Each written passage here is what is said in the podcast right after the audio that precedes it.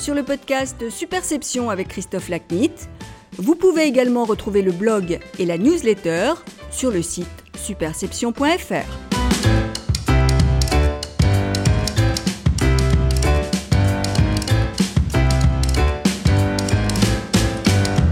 Bonjour, je suis ravi de vous retrouver pour ce nouvel épisode du podcast Superception. Aujourd'hui, mon invité est Laurent Habib, fondateur et président de Babel, la première agence globale indépendante de France. Laurent est également président de l'Association des agences conseils en communication. Notre conversation traite des dangers posés aux marques par les GAFA.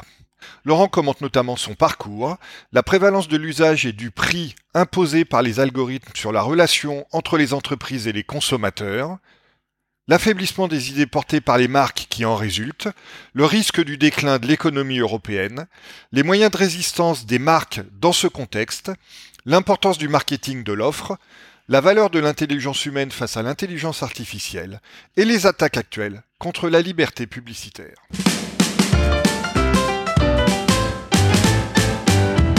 Laurent, bonjour, merci beaucoup de participer à cet épisode du podcast Superception.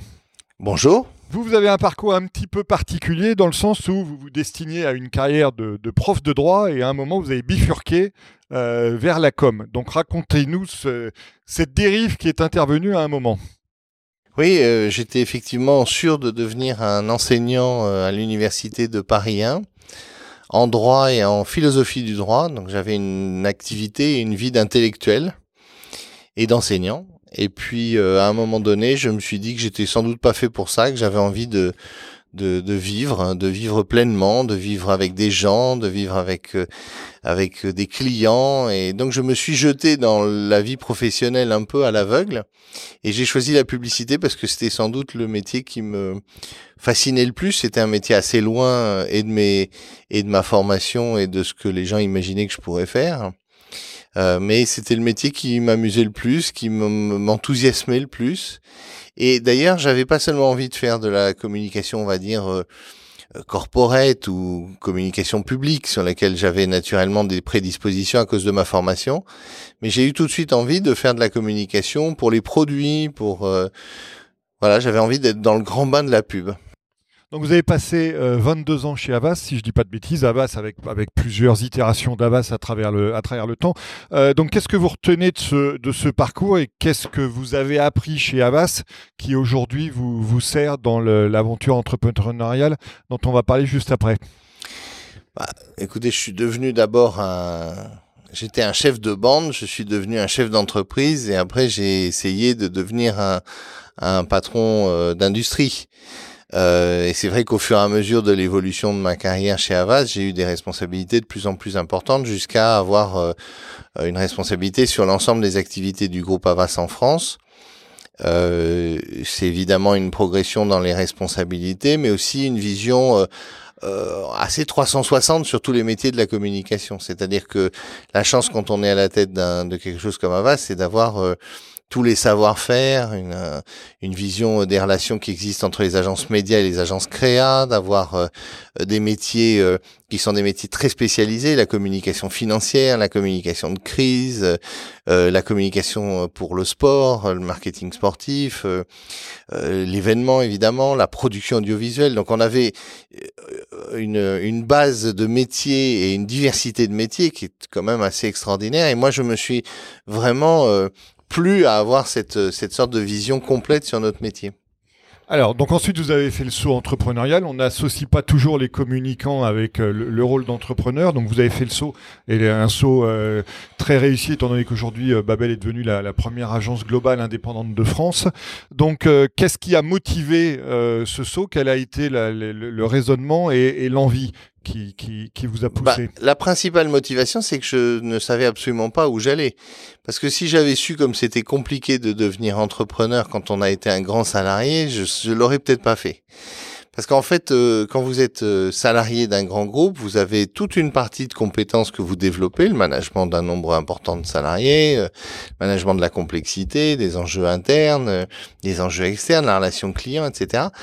Mais le management d'une entreprise, l'entrepreneuriat, c'est complètement différent parce que vous avez des sujets juridiques, des sujets financiers, des sujets euh, sociaux, des sujets d'organisation. Vous retrouvez beaucoup moins aidé et beaucoup moins accompagné quand vous étiez dans un grand groupe. Vous avez plus le DRH, le directeur euh, euh, financier, euh, vous occupez de la trésorerie, vous occupez, on vous on vous annonce qu'il y a des problèmes d'hygiène ou de ou de sécurité dans votre bâtiment et on vous dit ben maintenant c'est vous qui êtes responsable.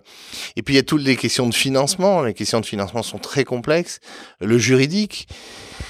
Et du coup, moi, j'ai vraiment découvert un autre métier. Et découvrir à 5, près de 50 ans, à 48, 49 ans, euh, un autre métier, avec euh, vraiment l'impression de, n'avoir euh, aucune aide, parce que vous trouverez pas des livres, il n'y a pas un livre qui s'appelle Comment devenir un bon patron d'une boîte de, de 150 ou de 200 personnes, ça n'existe pas ça. Et du coup, vraiment, ça a été un apprentissage absolument incroyable, avec des moments de prise de risque considérables prise de risque personnelle, prise de risque euh, entrepreneuriale. Euh, j'ai mis tout sur la table pour pouvoir créer cette entreprise. J'ai tout de suite acheté des entreprises. Et euh, comme vous le savez, en fait, la difficulté, c'est quand vous achetez, vous vous endettez. Donc j'ai tout de suite commencé à m'endetter beaucoup. Et il y a eu des moments qui étaient des moments d'incertitude totale. Et c'est assez génial parce que évidemment, c'est c'est de l'adrénaline euh, d'une certaine manière, alors j'ai une phrase un peu amusante pour euh, expliquer ce qui m'est arrivé, c'est que j'avais beaucoup de toxines dans le groupe Avas euh, lié au, à la diversité des incommensurables des égaux dans, dans, un grand groupe comme ça. Et donc j'ai quitté les toxines, mais je me suis pris une dose de stress que j'imaginais pas un seul instant, parce que j'ai eu vraiment plusieurs fois et à plusieurs reprises euh, peur et peur pour la pérennité de mon projet et même même ma, ma réputation, parce que si je, je, je crée quelque chose et que ça se cassait la figure, ma réputation on n'aurait pas fait, euh, on n'aurait pas été très grandi. Donc je suis vraiment parti euh, en, en, découvrant au fur et à mesure les difficultés de la vie d'entrepreneur. Je précise quelque chose, c'est que je pense que c'est très dur en France d'être entrepreneur d'une structure de taille intermédiaire. C'est pas du tout pareil de créer une boîte de 20, 30, 40, 50 personnes et sur laquelle on est en progression euh, au fur et à mesure qu'arrive le business. Moi, je voulais tout de suite avoir une boîte intermédiaire une grande entreprise. Parce que ce qui m'intéressait, c'était les gros clients, les problématiques complexes, et puis j'adore faire travailler les différents métiers de la communication ensemble. Donc, euh, je ne m'imaginais pas dans une petite, euh, une toute petite entreprise. Je m'imaginais dans une entreprise qui avait déjà euh, tout d'une grande entreprise. Et du coup, il a fallu mettre tout à niveau euh, sur tous les aspects qui sont les aspects euh, de fonctionnement d'une entreprise, euh, la formation, le secrétariat général, le juridique, les contrats, les assurances, la gestion, les outils de gestion, le suivi des, de l'activité, les, organes sociaux, les organes sociaux, et, et on se rend pas compte, mais c'est comme si je m'étais mis deux plein temps sur la sur la tête, quoi. Dont un pour apprendre. dont un pour apprendre et un pour tester, pour se planter, pour euh, hésiter, pour euh, des fois, vous savez, moi, j'ai pris l'habitude de, euh, de, de prendre le temps pour répondre aux questions, parce que si vous répondez tout de suite à des questions, il y a des fois où vous vous des conneries. Ah oui, vous vraiment, vous pouvez dire des, des grandes bêtises. Donc il y a des fois, on me pose un sujet, et après, je passe ma soirée à me dire, mais alors, qu'est-ce qu'il faut comprendre de ce sujet et quelle est la bonne décision? Et donc des fois, je choisis au hasard, et des fois, j'essaye quand même de réfléchir un peu. voilà, Laurent, c'est dans les périodes les plus difficiles qu'on apprend le plus sur soi-même. Donc à travers cette période que vous avez décrite, euh, avec notamment pas mal de prises de risques, qu'est-ce que vous avez appris sur vous-même qu'aujourd'hui vous, vous êtes content d'avoir, euh, bah, justement, d'avoir appris? Euh, Ce qu'il y a de sûr, c'est que j'ai beaucoup appris sur moi-même. Euh, et la première chose que j'ai appris, c'est que j'ai beaucoup changé en fait. En, dans, vraiment en dix ans, j'ai peut-être plus changé en dix ans que je n'avais changé en 20 ans les, les 20 années précédentes. Parce que j'ai vraiment une, le souci d'avoir euh, euh, peut-être euh, plus de calme, plus d'accompagnement et d'écoute des gens, travailler plus de façon plurielle, d'avoir de laisser plus de place aux autres dans l'organisation concrète du travail j'ai la chance d'être entouré de beaucoup de, de, de femmes qui ont euh, les principales responsabilités dans l'agence. Donc euh, j'ai un, un, un, mode de régulation qui est que je leur fais beaucoup confiance et que je leur laisse beaucoup euh, manager mon propre rôle et, et me limiter euh, dans mon, mon influence positive ou néfaste. Mais euh, du coup, j'ai vraiment des contre-pouvoirs dans l'agence et j'ai organisé l'agence de telle manière à ce que elle soit un lieu à la fois de débat, d'équilibre, de responsabilité dans lequel chacun euh, a un rôle à jouer. Et c'est marrant parce que à l'extérieur, l'image de l'agence, c'est d'être euh, une image d'une entreprise très incarnée. Et je pense que quand on est dans le fonctionnement au quotidien, on est frappé de voir euh, l'importance que qu'ont les, les gens qui m'entourent, et en particulier la direction générale de l'agence, les associés de l'agence et eux, qui ont un poids très important, une autonomie totale et beaucoup d'influence dans toutes les décisions. Alors sur l'agence justement, vous avez choisi d'être euh, organisé par cluster de problématiques clients plutôt que par pôle métier. Voilà, est-ce que vous pouvez nous, en dire plus sur euh, la logique qui prévaut dans ce domaine?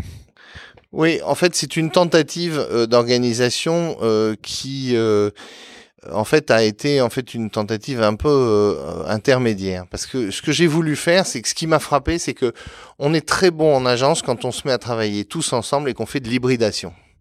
Or l'hybridation, c'est très compliqué parce que faire vivre une équipe hybridée euh, tout le long d'un dossier, ça suppose que le dossier soit énorme. Parce que vous pouvez pas payer 20 un plein temps euh, en parallèle euh, sur une mission. Donc très souvent, on travaille bien dans les phases de compétition où on hybride beaucoup les savoirs, les regards, etc. Et puis après, quand on commence le dossier, le dossier s'appauvrit. souvent, il devient séquentiel. Et puis, comme on est dans des séquences, ben, il faut des petites équipes pour traiter chacun des métiers. Et du coup, on perd la dimension hybride.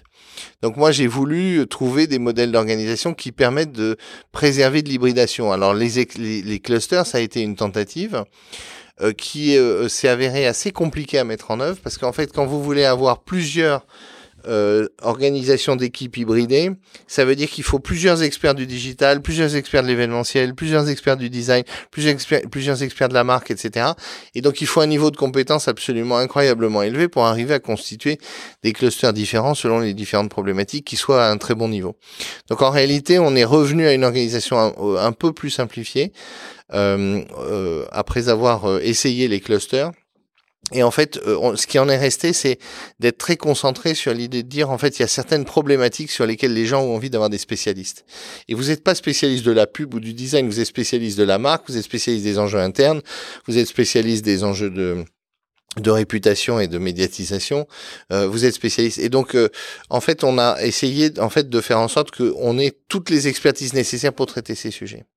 Alors, par exemple, dans, chez Babel, quand on est expert de la marque, on fait à la fois du design et de la publicité, on a une culture digitale qui est forte et on essaye d'intégrer les enjeux de, contenu.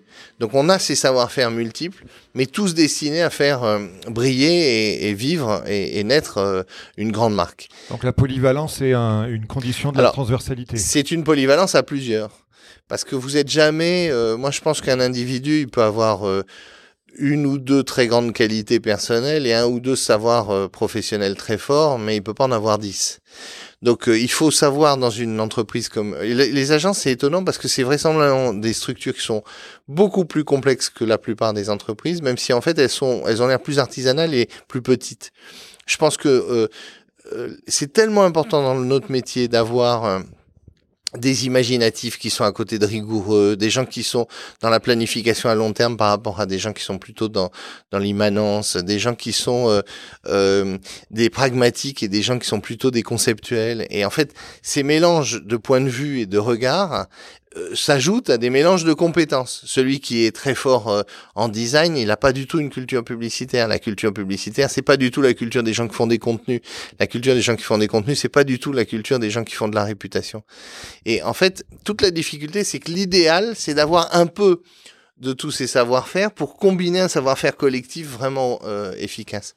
Alors ça peut paraître abstrait, mais si je prenais un exemple, tout le monde comprendrait. Quand vous faites euh, la naissance de Paris Aéroport, la marque euh, que nous avons créée pour le, le, groupe Aéroport de Paris, pour le groupe ADP, lorsque nous avons euh, créer cette marque, il y avait une vision qui était une vision 360. Euh, il y avait une vision design, il y avait une vision d'application du design dans les lieux, il y avait une vision servicielle, il y avait une vision publicitaire, il y avait une vision sur les relations avec les parties prenantes, il y avait évidemment une vision sur la com interne, et tous ces regards de la marque était simultané parce que c'était un lancement qui avait un impact sur tous les publics. Donc pour arriver à anticiper toutes les dimensions d'une marque euh, en, même temps, faut avoir une sacrée euh, diversité d'équipes et de savoir-faire et, un regard euh, pluriel. Et je peux vous dire que c'est vraiment comme ça que ça s'est fait, c'est-à-dire que c'est vraiment la, dizaine de personnes qui a travaillé à plein temps sur ce dossier dont chacun avait un regard et une sorte de folie. Alors moi j'étais obsédé par les rayons et je voulais qu'il y ait des rayons partout. Euh, tel autre était obsédé par la qualité de service parce que c'était le grand sujet qui occupait euh, Augustin de Romanet euh, euh, au moment du lancement de la marque. D'autres avaient beaucoup le souci de, de créer un récit autour de la naissance d'une nouvelle culture aéroportuaire. Et en fait chacun était habité par sa propre obsession et c'est ces obsessions cumulées qui ont fait le, le la beauté du chantier, sans parler du rôle du client qui évidemment vient se mélanger à ce, cette richesse de compétences, parce que lui-même amène des compétences, des exigences et, des questionnements. Alors il fait vivre la marque et nous on est là pour l'aider à la faire vivre aussi. C'est-à-dire que c'est un travail vraiment en commun dans lequel d'ailleurs euh, je pourrais pas vous donner un modèle d'organisation entre une agence et un client. Il y a des modèles d'organisation dans lesquels il y a celui qui commande et celui qui exécute, mais vous imaginez bien que c'est pas comme ça que ça se passe.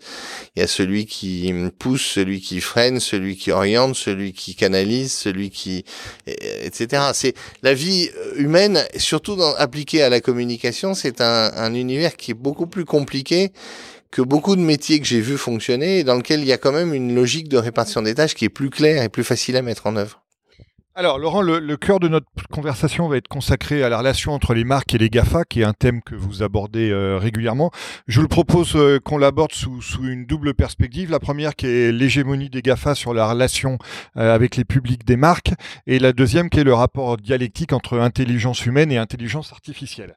Donc sur le premier point, vous avez pris la parole plusieurs fois ces derniers temps à cet égard, et vous évoquez souvent le risque que la prévalence des prix imposés par les algorithmes sur la relation entre les marques et les consommateurs dégrade justement cette relation. Donc est-ce que vous pouvez euh, nous exposer brièvement votre point de vue pour euh, introduire le, sujet et que nos auditeurs s'y retrouvent? Oui, l'idée elle est très simple, c'est que avant il y avait la chose. Et puis progressivement, le génie humain a apporté à la chose des référents euh, symboliques, des référents sociologiques, sociaux, des référents relationnels. Et il se trouve que la marque, c'est ce qui encapsule tous les éléments euh, de réputation et de symbolique que vous associez à la chose. Là devant moi, il y a une bouteille d'évian, c'est de l'eau et cette eau va me déshydrater, c'est sa fonction. Mais euh, derrière euh, Evian, il y a un imaginaire, un imaginaire qui a été construit par euh, l'idée de la jeunesse, par la montagne, par la, pureté, par l'idée que hum, c'est une eau de qualité et que cette eau va m'apporter les bienfaits de la nature et que par ailleurs c'est l'eau que vraisemblablement mon pédiatre m'a recommandé pour mon enfant. Mais ce qui est très important, c'est qu'en réalité chaque marque véhicule en réalité un champ de représentation de soi, de soi dans le monde, de soi avec les autres. Et donc vous portez pas un sac euh, euh, Vuitton ou un sac Chanel sans avoir l'idée que l'autre va remarquer que c'est un sac Vuitton et un sac Chanel. Et à la limite, même si vous allez me dire, il y a des gens qui achètent des choses exprès pour qu'on ne sache pas qu'ils les ont, et eh ben c'est cette relation avec cette chose qui est particulière et qui euh, détermine l'achat. Donc la communication, c'est ce qui a créé en fait de la valeur autour de la chose. Et petit à petit, cette valeur autour de la chose est, devenue plus importante que la chose elle-même. C'est qu'il faut bien comprendre que dans la valeur d'un parfum, le parfum lui-même représente euh, 10% avec le verre et, et, 10% de la valeur, le reste c'est la marque et c'est l'idée qu'on se fait de la marque. Donc euh, on est, alors évidemment cette proportion elle peut varier, mais on est dans des objets dans lesquels la proportion entre ce qui est payé au nom de la marque et, de l'idée qu'on se fait de l'objet et ce qui est strictement lié à la valeur de l'objet est dans des rapports de 2 à 10, 3 à 10 ou 4 à 10 et parfois on a une majorité qui est portée par la marque.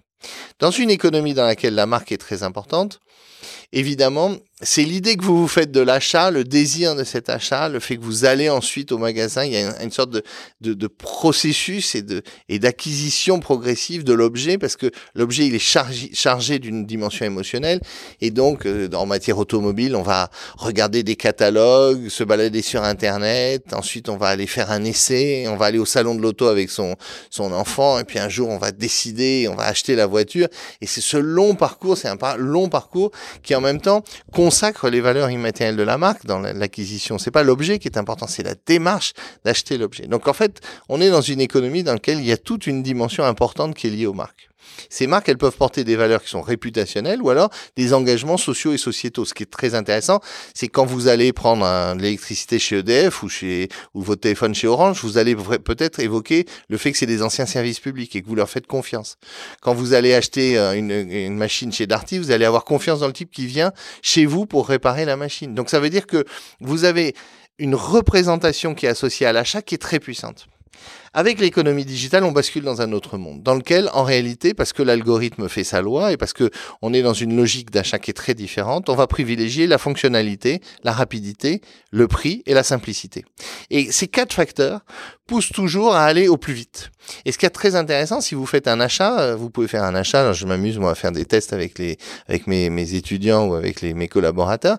Si vous achetez demain un climatiseur, une raquette de ping-pong euh, ou une table de ping-pong, un, un je sais pas quoi, un, grill, euh, euh un, nouveau téléphone, c'est de regarder comment le fonctionnement d'Internet vous amène en réalité à choisir des choses qui sont très largement non brandées.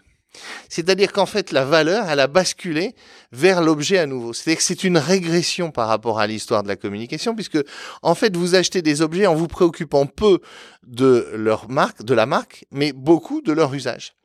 Et donc vous êtes dans l'idée de dire ah, demain je vais avoir euh, demain j'ai commandé demain mon appareil à, à, cuire les saucisses. Très bien. Bah, vous avez commandé votre appareil à cuire les saucisses, vous vous en foutez complètement de sa marque. D'ailleurs, l'algorithme de Amazon ou de Google vous pousse des objets dont vous connaissiez pas nécessairement l'existence et vous dites ah bah oui, ça a l'air pas mal et puis il est bien noté. Donc vous avez une note hein, digitale. Y compris les marques blanches d'Amazon. Exactement et donc évidemment, ça veut dire que vous pouvez acheter des produits sans marque que vous pouvez même acheter des produits produits par Amazon ou, par Google, peu importe la, logique. Alors Google ne le fait pas encore, mais vous voyez bien ce que ça veut dire, c'est que demain dans l'univers des, par exemple de la voiture autonome, Google pourra vous pousser une voiture, et qu'en réalité la marque devient un élément totalement secondaire parce que vous êtes dans la volonté d'acquérir la chose sans euh, la réflexion et la, et la, et la dimensionnement qu'amène la marque, c'est-à-dire l'idée d'associer à la chose tout un système de référence culturelle. Alors, en fait, le numérique qui est le règne de l'immatériel, ramène les marques à, la chose. soustraire Exactement. de l'immatériel. Et en fait, ce que j'ai une façon de le, raconter qui est amusante, mais qui est dit en fait, le, digital, c'est la première économie C2C. C'est from China to consumer.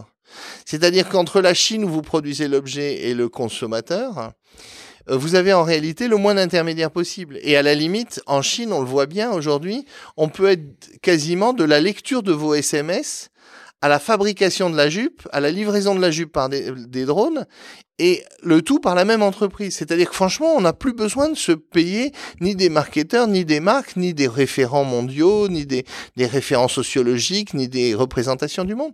Et honnêtement, dans une économie de demain, vous pouvez vous dire, au fond, je m'en fous. Moi, si je demande à mon interface vocale des piles, ben, j'ai des piles. Si je demande à mon interface vocale d'avoir une voiture autonome qui débarque euh, au 41 rue de Greneta euh, pour venir me chercher, ben, en fait, la voiture, elle va débarquer. J'ai pas besoin de sa marque. Quand vous louez une voiture, il n'y a pas de marque. Vous demandez une voiture de type Clio, mais vous avez jamais une Clio, vous avez une Opel. Et en fait, on vous, on, vous êtes bien dans un rapport dans lequel vous n'êtes plus décideur sur la marque. Et bien dans ce monde-là, ce qui m'inquiète, c'est que je ne sais pas quelle est la place de l'économie européenne. Et moi, je questionne tous les gens qui nous écoutent. C'est ce qu'on veut une économie dans laquelle, en réalité, il n'y a plus que la chose, quel que soit l'endroit où elle a été fabriquée, le distributeur, évidemment une grande plateforme euh, structurante du, monde du digital, et vous, qui êtes un consommateur de tout ce qu'elle vous pousse et de tout ce qu'elle vous amène, dans une logique qui est toujours la simplicité, le prix et euh, la fonctionnalité. Et dans ce système, eh bien, moi, je vous le dis, l'économie européenne, elle va être mise à bas elle va être totalement détruite. Alors on peut me dire, mais qu'est-ce qui nous fait, il nous casse les pieds, le papy. Euh, c'est un podcast, donc vous pouvez pas y aller sur les grossièretés, ça va. Non, mais j'essaye de me tenir. Et on peut me dire, ah, mais le papy défend un monde d'avant avec des marques. Qu'est-ce qu'on s'en fiche des marques? Et c'est ce que me disent moi mais les, jeunes quand, quand je fais des formations, ils me disent, mais en fait, euh, quand vous, à, votre âge, il y avait les, distributeurs qui ont tué beaucoup de marques euh, locales et qui ont imposé des grandes marques euh, nationales qui, qui ont été distribuées à, coup de, de restrictions de marge. Et ben maintenant, euh, il y a Amazon et Amazon va tuer tous les fabricants de piles, toutes les marques de, de je sais pas quoi, d'objets. Euh, déjà, il y a plus de marques dans beaucoup de, de domaines. Hein. C'est très frappant de voir que la place des marques est en train de régresser il ne va rester que quelques grands groupes de luxe et quelques marques qui sont associées à des plateformes euh, de distribution. Alors on peut être dans ce système et puis évidemment euh, tous les gens qui travailleront pour ces plateformes, euh, comme les salariés qui travaillent pour Uber ou pour Deliveroo, c'est-à-dire ou les non salariés d'ailleurs en l'occurrence. Oui, alors en l'occurrence, ce sera des non salariés qui seront complètement sans garantie sociale, sans couverture sociale, avec une relation de travail qui est complètement perverse parce que en réalité, elle leur fait croire qu'ils sont indépendants alors qu'ils ne le sont pas, et on sera dans un système dans lequel on aura complètement dégradé tous les éléments de notre structure économique. Moi, je suis dans l'état actuel dans une sorte de, de, précaution qui est de dire il faut préserver le monde dans lequel nous sommes et il faut faire attention à ce qu'on continue d'associer aux marques des référents. Et c'est d'autant plus important que les référents ne sont pas seulement des, des référents sur la réputation, l'idée que je me fais de moi-même et de ma place dans le monde, c'est des, référents sociaux, ce qui est très années 90. Hein.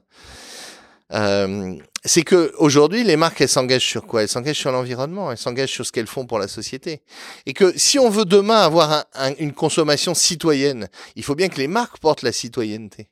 Alors c'est pas un achat que vous faites en deux minutes à, à coup de trois clics qui va être porteur d'un engagement environnemental ou d'un engagement citoyen.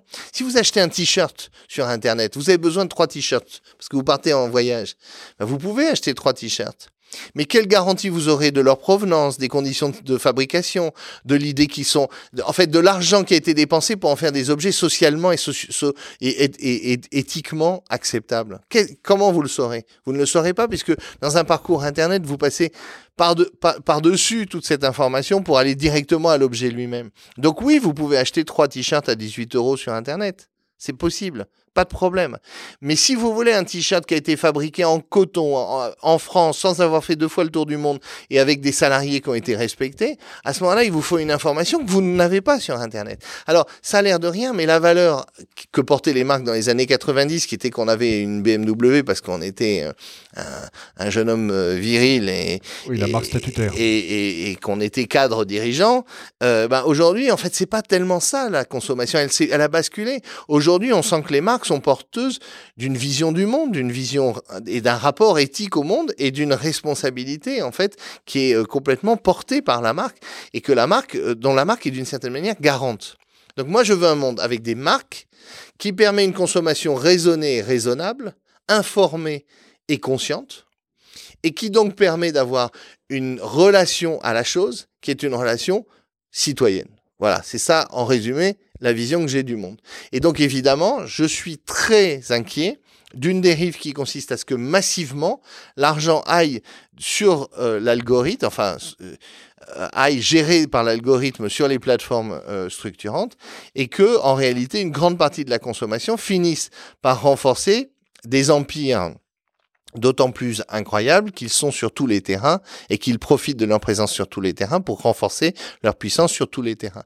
Car le jour où vous donnerez votre mobilité à Google ou votre assurance individuelle à Google ou votre santé à Google, vous aurez, et je ne prétends pas avoir euh, une idée euh, sur un Google euh, qui serait un diable et qui aurait des intentions incroyables, mais je dis juste qu'à un moment donné, la puissance que donne Google pour aller dans chacun de ces secteurs, avec une rapidité folle et que l'algorithme va lui donner quelque chose qu'on aura du mal à contrôler à un moment donné et qui posera des questions éthiques et des questions euh, politiques majeures. Vous n'aurez pas euh, demain, euh, vous n'aurez pas de liberté si Amazon devient le premier publicitaire dans le monde. Or, moi, je pense que Amazon sera la première marque publicitaire dans le monde, devant Facebook et Google parce que Amazon utilisera sa puissance pour en réalité désintermédier toute l'économie marchande euh, digitale. Et le jour où ils vont arriver sur l'alimentaire, ce qui est aux États-Unis, ce qui est déjà le cas aux États-Unis, et qu'ils ont commencé à faire sous forme d'accord, vous verrez la montée en puissance d'un distributeur qui peut obtenir un service de plus en plus fort, avec une connaissance du consommateur de meilleur en meilleur, une qualité de l'expérience absolument irréprochable, et dans tous les domaines de consommation. Et le jour où vous mettez ça en place et que c'est lui qui tient la publicité, en réalité, il tient toute l'économie parce qu'il consentira à la valeur qu'il veut bien vous laisser. Évidemment, l'un des remèdes euh, à, ce tableau que vous dressez, c'est le rôle des marques et le rôle de l'intelligence humaine. Donc, ce qui m'amène au, deuxième thème euh, que j'évoquais dans mon propos liminaire, qui est le rapport dialectique, un peu le, rapport de tension-opposition entre intelligence humaine et, et, intelligence artificielle. Donc, vous vous plaidez pour que euh, dans le marketing et la com, l'intuition, l'imagination, la créativité pèsent davantage que les algorithmes qu'on évoquait et que les données, tout évidemment en ne nuant pas l'intérêt de ces données. Donc encore une fois, par rapport au, tableau que vous dressiez, quel est le remède? Qu'est-ce que les marques peuvent faire? Et comment peut-on faire euh, triompher ou en tout cas résister l'intelligence humaine face à cette intelligence artificielle? Alors l'intelligence humaine, c'est un peu comme les, les, les hommes euh, qui sont charmants mais pas très beaux l'intelligence humaine, elle est très puissante, mais elle a vocation à devenir moins puissante que l'intelligence artificielle, et elle a des défauts qui font son charme. Le premier défaut de l'intelligence humaine, c'est son le caractère totalement aléatoire des connexions neuronales. Et en fait, c'est ce caractère aléatoire qui fait la créativité, qui fait les erreurs et qui fait la surprise, qui fait aussi les mécanismes logiques, notamment le fait de tester les choses, qui établit des rapports de causalité qui sont euh, des rapports de causalité qui sont réfléchis, puisqu'on établit une causalité en, en considérant qu'il y a quand même un lien logique entre deux choses, alors que l'algorithme n'établit que des corrélations. Donc il y a des particularités à l'intelligence humaine. Je suis pas un, un grand scientifique, mais j'ai essayé de les lister et les identifier. Et ce qui est fascinant, c'est que l'intelligence humaine, c'était un formidable guide euh, pour l'entreprise, d'abord, et c'est ensuite un formidable, euh, une formidable garantie pour la liberté. Alors c'est un guide pour l'entreprise parce que, en fait, le problème de l'algorithme, c'est que l'algorithme, il se repère par rapport à, au passé. Alors on dit que l'intelligence est prédictive, euh, l'intelligence artificielle est prédictive. En réalité, c'est sur la base du travail sur la donnée qu'il y a des tentatives euh, de, logique euh, statistique. Et, on peut considérer, pour vous donner un exemple simple, que lorsqu'on a une évolution qui est tendancielle sur quelque chose, la courbe va se prolonger. Elle peut se prolonger avec une forme un peu différente, mais elle va se prolonger. Ce qui m'amuse beaucoup, c'est qu'on est dans une période totalement inédite avec le Covid. Et le Covid, il montre que l'homme est en train de tout décider. Il décide à nouveau pourquoi? Parce que le Covid a tellement bouleversé les relations de l'homme avec son corps, avec l'espace, avec euh, son lieu de vie, avec euh, sa consommation, etc., qu'on est dans beaucoup de secteurs dans l'incertitude totale de ce qui va se passer dans l'automobile, aller savoir si les gens vont acheter des voitures. Alors apparemment, ils vont acheter beaucoup de voitures de sport et puis ils commencent à acheter beaucoup de voitures électriques et puis ils hésitent beaucoup à acheter des voitures moyennes. Et puis alors vous allez me dire dans les voyages, qu'est-ce qu'ils vont faire? Et puis dans leur sexualité, est-ce qu'ils vont avoir une évolution de leur sexualité? On sait que un des grands gagnants de l'économie du Covid, ça a été les, les sextoys. C'est très intéressant, mais est-ce que ça veut dire qu'on va vers euh, plus de sexualité euh, euh, solitaire? Parce qu'on aura moins d'amants et de maîtresses dans la vie de demain Et donc voilà, alors on peut dans tous les domaines, dans l'alimentation, est-ce qu'on va euh, manger plus de pain ou moins de pain? Est-ce qu'on va manger plus de viande ou moins de viande? Et en fait, ce qui est génial, c'est que dans tous les secteurs aujourd'hui, les, tous les décideurs sont là en train de se demander qu'est-ce qui va sortir du Covid. Et on parle d'une courbe en K. C'est-à-dire, qu'est-ce que c'est qu'une courbe en K? C'est qu'on va voir en réalité des choses augmenter de façon exponentielle et des choses baisser de façon très structurante. Ce qui est très intéressant, c'est que il y a une part d'incertitude totale liée à l'être humain. Et cette incertitude, c'est pas l'algorithme qui va vous la révéler. C'est la connaissance des hommes, c'est la culture des, des individus, c'est l'écoute qu'on peut faire du consommateur. Et je trouve que ça redonne le pouvoir à l'individu d'une certaine manière, de, de dire non à l'algorithme et de trouver son autonomie dans ces nouveaux modes de consommation, dans ces nouveaux choix. de créer ses propres ruptures. Exactement. En fait, on est dans un moment où l'homme et, où l'homme et la, et la femme, euh, la femme et l'homme sont en train d'imposer euh, leur propre illogisme. Et c'est ça ce qu'il y a d'intéressant au fond dans l'économie et dans le marketing, c'est que il y a toujours une place qui est laissée à une certaine forme d'incertitude liée à la à la particularité de l'intelligence humaine qui est l'imprévisibilité assez considérable euh, des connexions neuronales. Ça, c'est génial.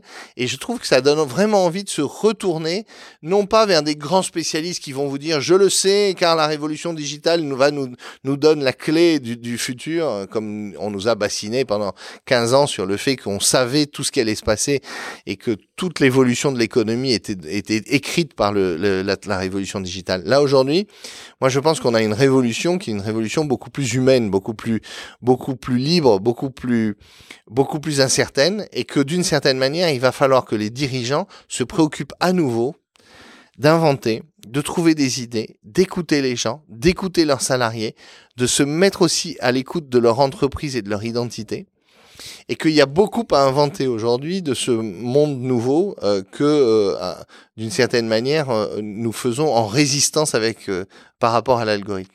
En fait, je crois que nous sommes résistants à l'algorithme, peut-être pas par citoyenneté, même si c'est ça ce que, d'une certaine manière, je vous ai incité à faire, mais aussi parce que, d'une certaine manière aussi, on est d'un illogisme et d'une folie transformative qui fait que nous ne savons jamais où est-ce que on va nous mener. Et l'homme est terrible parce qu'il peut faire des erreurs terribles. Il peut, il peut élire Trump. Euh, il peut choisir des voies qui sont absolument absurdes. Il peut même euh, nier sa propre existence et être destructeur par rapport à sa propre existence. Mais il y a aussi à espérer de la folie de l'homme et à espérer qu'il y ait des rebonds, euh, des nouveaux comportements, des, des ruptures. Donc moi j'appelle à la fois une forme de résistance citoyenne aux évolutions euh, du monde digital qui sont les plus insupportables, mais aussi à une forme de euh, liberté euh, totale qui permettra aux hommes de surprendre l'algorithme et donc de surprendre par leur choix. Donc quel est le rôle des marques et comment les marques peuvent s'en sortir dans ce, dans ce contexte? Écouter, regarder, proposer, inventer en fait, moi, je crois que les marques, elles sont plus que jamais obligées d'avoir un vrai marketing de l'offre et pas un marketing de la demande. Et un marketing de l'offre, c'est quoi? C'est trouver une équation entre une idée nouvelle et quelque chose qui émerge dans l'opinion, mais qui est incertain et insaisissable, et à un moment donné, faire corps avec cette attente incertaine et avec la proposition de valeur. Donc on connaît les succès économiques qui ont marqué l'évolution des temps. On sait que l'iPhone a changé nos vies, on sait que le, portable a changé nos vies, on sait plein de choses. Mais à un moment donné, ce qui est d'extraordinaire, c'est que pour demain, on ne connaît pas les produits qui vont faire demain. On ne sait pas les produits qui vont faire demain. Est-ce que le vélo électrique va remplacer la voiture. Euh, j'ai vu un exposé là-dessus euh, expliquant que le vélo électrique serait l'équivalent de l'iPhone par rapport à l'ordinateur. C'est que l'iPhone, d'une certaine manière, a remplacé l'ordinateur. Et eh bien peut-être que la mobilité demain, elle sera plutôt en vélo qu'en voiture électrique. Ça, c'est très amusant et intéressant de voir au fond des alternatives qui sont pas toujours des alternatives qui prolongent la courbe, plus de puissance, plus de, etc. Et et dans, dans ces dans ces questionnement en fait, je trouve que les marques elles doivent faire preuve d'une capacité à, à, se réinventer et en même temps à rester fidèles à ce qu'elles sont. Donc il y a beaucoup à jouer pour les marques pour garder leur place à condition d'être dans l'invention permanente, d'être dans l'innovation, d'être dans la créativité, d'être dans l'écoute intelligente du consommateur et certainement pas dans la dans la logique euh, suiviste euh, qui consiste à croire qu'il n'y a qu'une évolution euh, possible dans chacun des secteurs. Ça c'est une erreur terrible, de, le fatalisme euh, qu'on rencontre parfois et qui est généralement poussé par des experts est une erreur grave. Alors Laurent, le temps nous est compté, donc j'arrive euh, à la, question traditionnelle de, chaque fin d'épisode sur euh, un thème d'actualité. En l'occurrence, un des moyens évidemment pour les marques d'émerger et de faire émerger de, nouveaux usages et de nouveaux produits, c'est la publicité. Et aujourd'hui, il y a certaines attaques qui, qui risque de restreindre la, liberté publicitaire. Et je sais que c'est un thème qui vous est, j'ose pas dire qui vous cher, mais en tout cas qui vous soucie. Bah, en tout cas, ce qu'on essaye de faire, c'est de défendre le rôle de la publicité dans la transformation de la société. En fait, on est victime d'une caricature, et comme toutes les caricatures, elle risque d'être euh, tellement fausse que elle finit par euh, par être absurde. On présente les publicitaires comme des amateurs de l'hyperconsommation et, des euh, fossoyeurs de l'environnement, alors qu'en réalité, euh, l'essentiel du travail de la plupart des communicants consiste aujourd'hui à accompagner des entreprises qui euh, ouvrent la voie à des transformations. Si je prends la communication dans le domaine de la distribution, il vous est apparu qu'on ne parle plus que de bio, euh, du fait qu'on a des, des qu'on respecte ses fournisseurs, qu'on a des fournisseurs qui sont des fournisseurs locaux, euh, qu'on a euh, des produits qui sont qui laissent des marges satisfaisantes à la aux producteurs. Aujourd'hui, vous avez vu une transformation extraordinaire de la consommation alimentaire, drivée par la communication des des, des... Carrefour notamment. Oui, mais Carrefour et Intermarché, euh, tout le monde s'est aligné d'une certaine manière à une proposition de valeur qui est, euh, d'un point de vue environnemental et social, nettement supérieure. Eh bien, il y a des secteurs dans lesquels ça n'a pas été fait, mais la pub, elle est là pour accompagner la transformation de la mode, la transformation de la cosmétique, la transformation, etc., etc. Donc, euh, il y a une volonté très importante des publicitaires qui est de pousser leurs clients à aller vers ces zones nouvelles. Et donc, au lieu de s'appuyer sur notre pouvoir transformatif, dont je, parle depuis des années, puisque j'ai écrit un livre sur la communication transformative, c'est que je crois vraiment que la communication, c'est l'outil idéal des transformations efficaces, d'amplifier la transformation des usages, d'aller au devant des attentes du consommateur vers des nouveaux modes de voyage, des nouveaux modes de mobilité, des nouveaux modes d'alimentation, des nouveaux modes de santé. Donc, euh, d'aller vers des transformations et de les pousser, donc d'utiliser la publicité pour ce qu'elle sait faire, c'est-à-dire promouvoir une transformation et une, nouvelle vision du monde. Et au lieu de ça, la seule chose qu'on trouve à faire, c'est de dire la pub, c'est méchant par principe, c'est mauvais par principe, c'est du passé par principe, et donc il faut l'interdire. Et en fait, dans un pays dans lequel on fait des règles au lieu de, de, de faire des débats, où on fait euh, des lois au lieu de faire de la concertation, qu'est-ce qu'on a trouvé de mieux à faire C'est d'interdire la publicité dans de nombreux secteurs et sur de nombreux médias. Moi, je dis c'est une folie. C'est une folie parce que c'est une erreur historique. C'est une erreur euh, par rapport à l'objectif qui est aussi le mien, qui est d'avoir euh, une société plus écologique et une transformation qui s'accélère dans beaucoup de secteurs. simplement, c'est une méconnaissance très grande du rôle de la publicité, mais aussi euh, du pouvoir des consommateurs. Et puis enfin, je terminerai par un sujet qui me paraît important, c'est que la publicité, ça a l'air d'être une bande de zigotos qui parlent d'eux et qui euh, se regardent le nombril, etc. je comprends bien l'image absolument délétère qu'on peut avoir des publicitaires. Donc d'une certaine manière, euh, je dirais, je la subis et, je la comprends.